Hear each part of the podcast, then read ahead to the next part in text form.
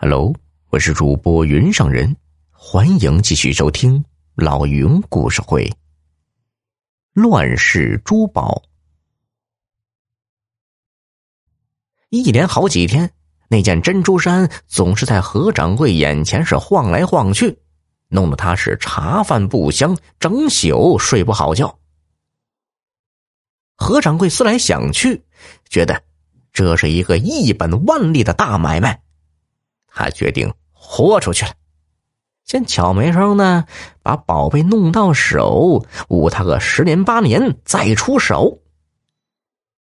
这天夜里，何掌柜睁着俩眼，瞪了半宿的顶棚，终于是琢磨出了一个绝妙的法子。第十天下午，那太监穿一身便服来到了聚源楼。何掌柜说：“公公。”我给您询问了一个买主，是澳门来的珠宝商啊。哎呀，本来人家要回澳门，听我一说珍珠衫他特别的感兴趣，早就备好了银票，在六国饭店已经候了您好几天了。太监一听，喜出望外，忙问什么时候见面。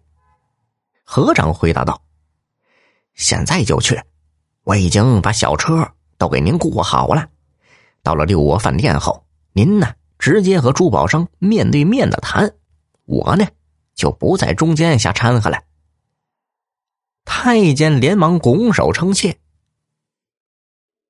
在六国饭店四层的一间西式客房里，太监见到了这个说一口粤语的珠宝商。见完珍珠衫后，两人是一手钱一手货，买卖。很顺利的达成了。晚饭后，珠宝商和一个男子拎着包袱出了饭店，坐上小车，一溜烟的来到了大石栏附近一处宅子的后门。车刚一停下，门就吱呀一声开了，两人赶紧侧身闪了进去。约莫有半炷香的功夫，珠宝商从后门出来了。匆匆往前走去。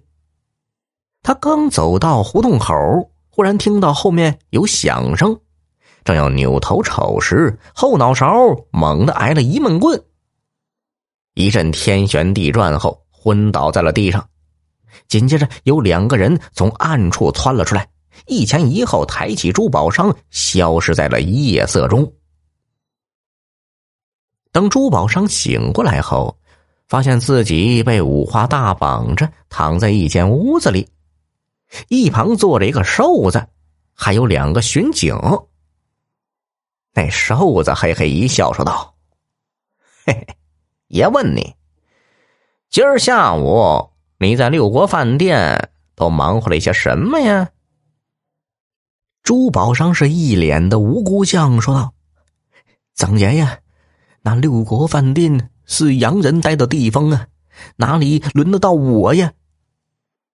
瘦子一听，手中的警棍就抡了过来。你当爷是瞎子？实话告诉你，你在那儿买的东西可是一个太监从宫里偷出来的赃物。知道你犯了什么罪吗？株连九族的杀头之罪，是不是？非要爷？把那个太监带过来，来个当堂对质，你才肯认呢。珠宝商一听，魂儿都被吓没了，急忙是竹筒倒豆子，把事情的经过一五一十的说了出来。他是个广东人，三天前，聚源楼的何掌柜忽然找上门来，要他装扮成一个从澳门来的珠宝商，住进六国饭店。并给了他一万两银票，要他从一个娘娘腔的人手里买下那件珍珠衫。事成后，何掌柜给了一百两银子的跑腿钱，让他赶紧离开北京。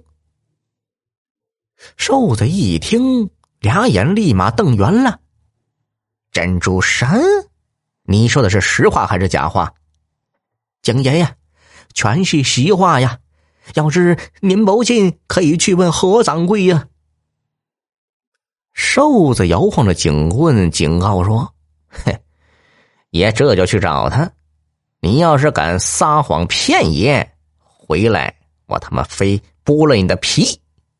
说完就离开了屋子。